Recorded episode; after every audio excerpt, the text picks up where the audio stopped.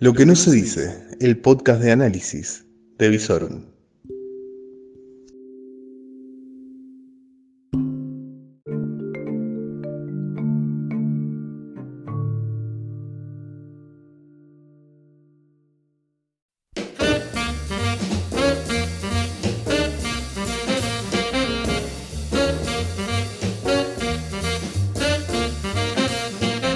Muy pero muy buenas noches. Esto es Distanciados, el podcast de transición entre la cuarentena fase 1 y New Normal o la nueva normalidad.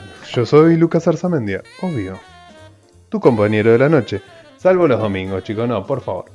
No pidan el podcast de domingo porque salvo que haya la muerte del Papa, un magnicidio o algo por el estilo, los domingos nos lo vamos a tomar para descansar, relajarnos, pensar lo que pasa, etcétera, etcétera, etcétera. ¿Bien? Muy bien. Bueno, ¿cómo pasaron el Día del Padre? ¿Bien? Bueno, espero que hayan disfrutado de la compañía de sus seres queridos a distancia prudencial y con barbijo, ¿no? Se lavaron las manos cuando volvieron a casa. Cuando llegaron a casa de papá y cuando volvieron a casa se tendrían que haber lavado las manos, ¿sí? A buena distancia para el almuerzo o la cena, ¿sí? No más de 10 personas, me imagino, ¿sí? Bien, perfecto, muy bien. ¿La pasaron excelente? Bien, deberían haber regalado algo a papá, porque parece que hay mucha gente que no llegó a hacerlo, o eligió un regalo más barato que lo del año pasado, porque según informaron las autoridades de la CAME, es decir, la Cámara Argentina de la Mediana Empresa, las ventas cayeron alrededor de un 50% con respecto al año pasado. ¿Te parece grave? Bueno, la crisis está recién que empieza. Así te lo digo. Pero bueno, vamos a ponerle onda. Es lunes, recién arranca la semana, no vamos a andar hablando de crisis económica. Bien, coronavirus, el virus que nos convoca, que nos tiene medio encerrados y totalmente distanciados. Números del día de hoy. El día de hoy hubo 32 muertos. Los fallecidos se concentraron como siempre en Ciudad de Buenos Aires y Provincia de Buenos Aires en un 90%. Luego hubo fallecidos también en Chaco, Río Negro y Neuquén. En cuanto a los diagnósticos positivos del día de hoy, fueron 2.146. Como le gusta decir al pedorro periodista argentino, cifra récord. Vamos a parafasear al querido Barrio Nuevo. Este país va a cambiar cuando el periodismo no use la palabra récord por lo menos por dos años. Dólar récord, contagiados récord, récord de boludos tenemos nosotros, pero bueno, no importa. Otro tema.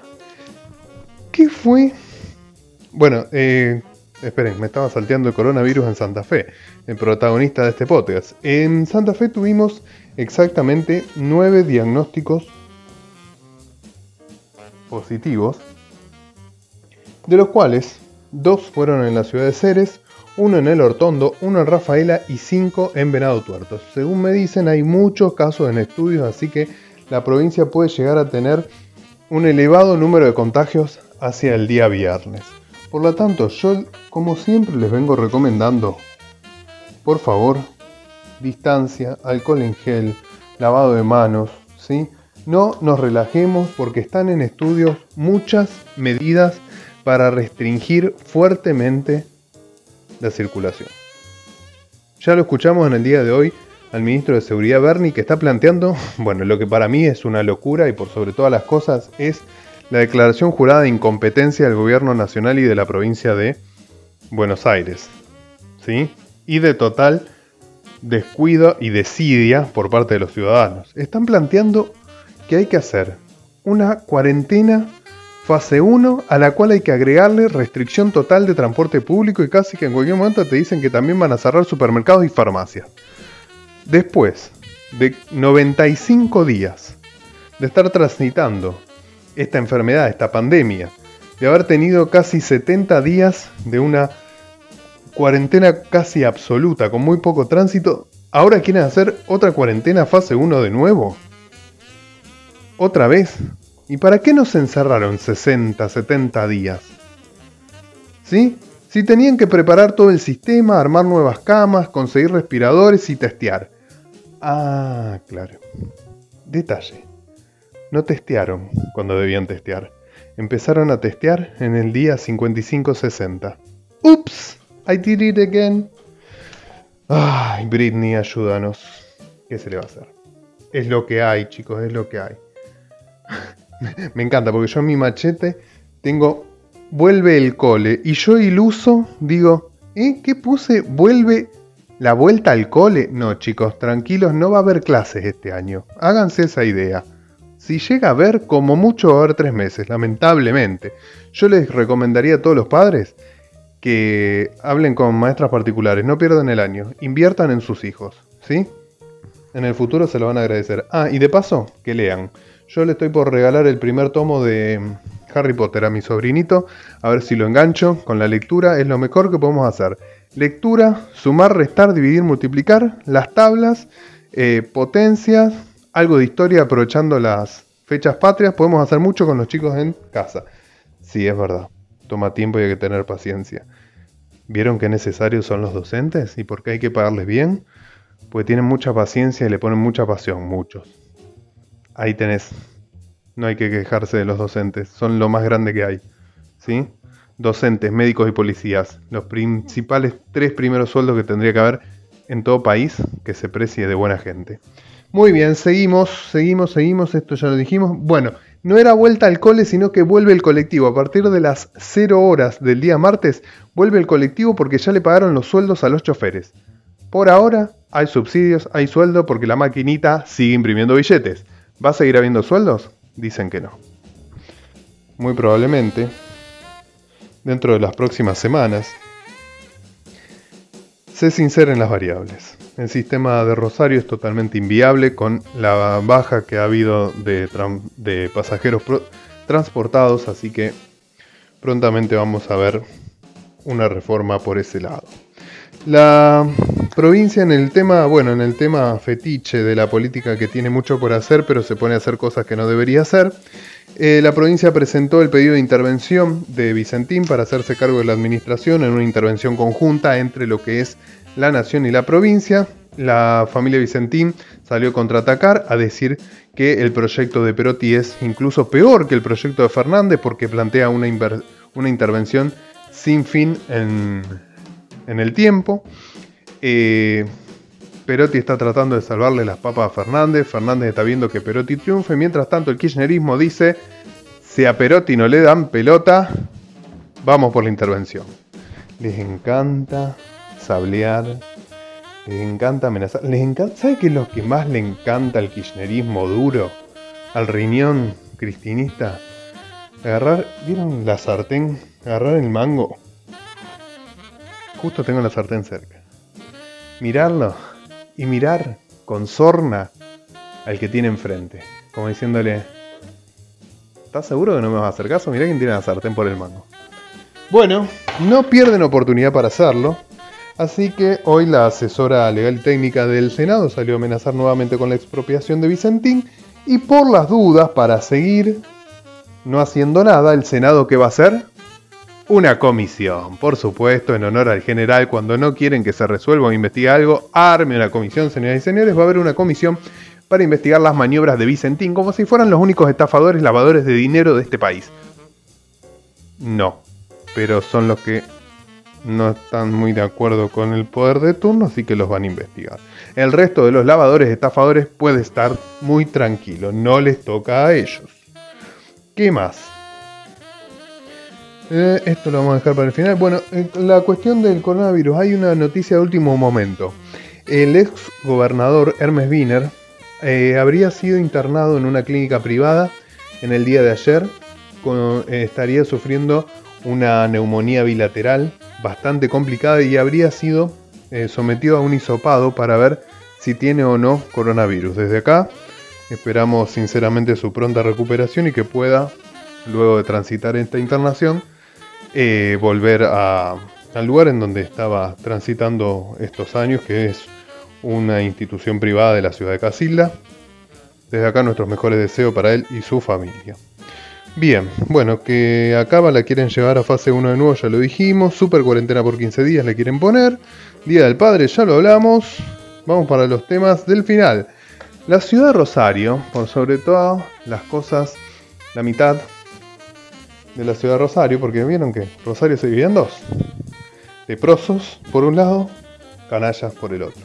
Bueno, el mundo canalla se vio sobresaltado, bueno, una parte se vio sobresaltado, otros ya lo esperaban, cuando se dio la detención de Pichín Bracamonte. Pichín Bracamonte, algunos lo señalan como parte del narcotráfico, eh, todos saben que es jefe de la barra brava de Central, muchos ya sabían que tenía negocios muy pero muy poco claros con el propio club, razón por la cual el propio club fue allanado por el fiscal Moreno, y otros también sabían que el Pichín Bracamonte de alguna manera se hizo con chapas de taxi.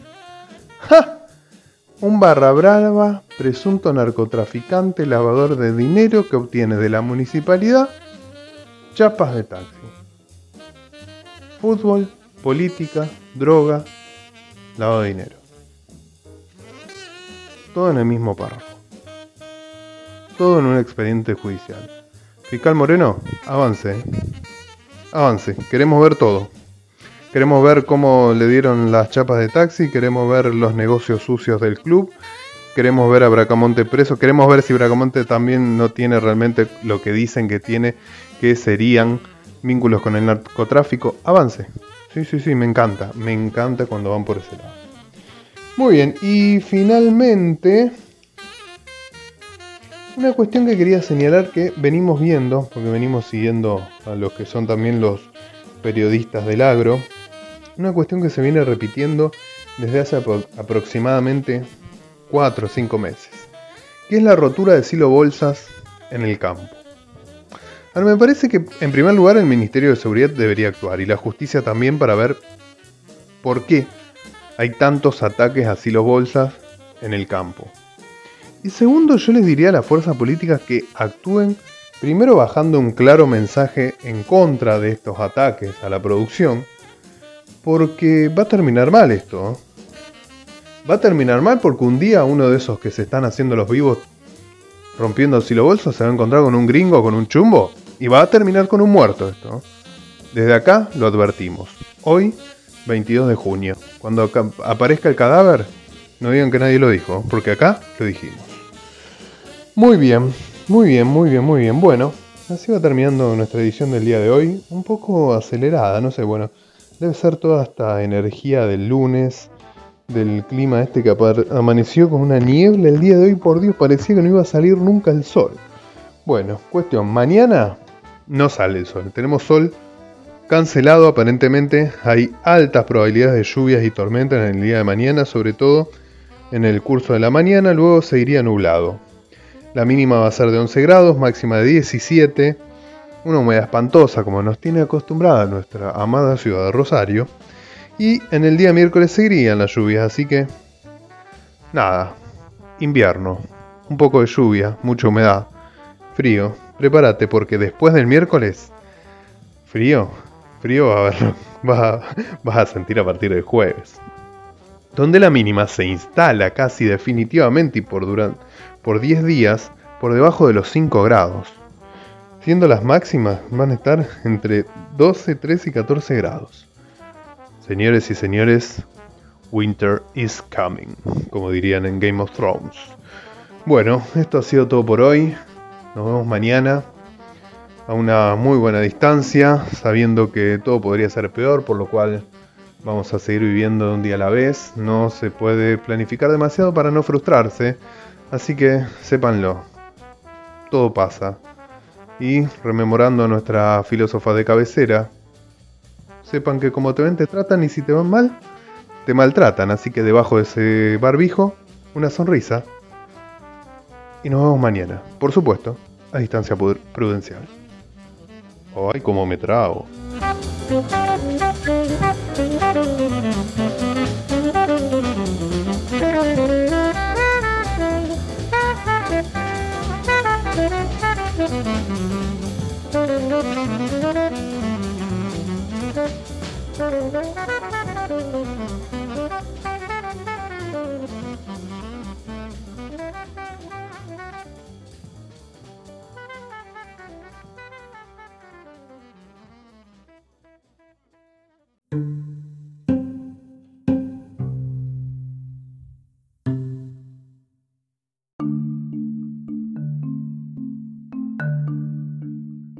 Todo lo que necesitas saber en Lo que no se dice, el podcast de Visorum.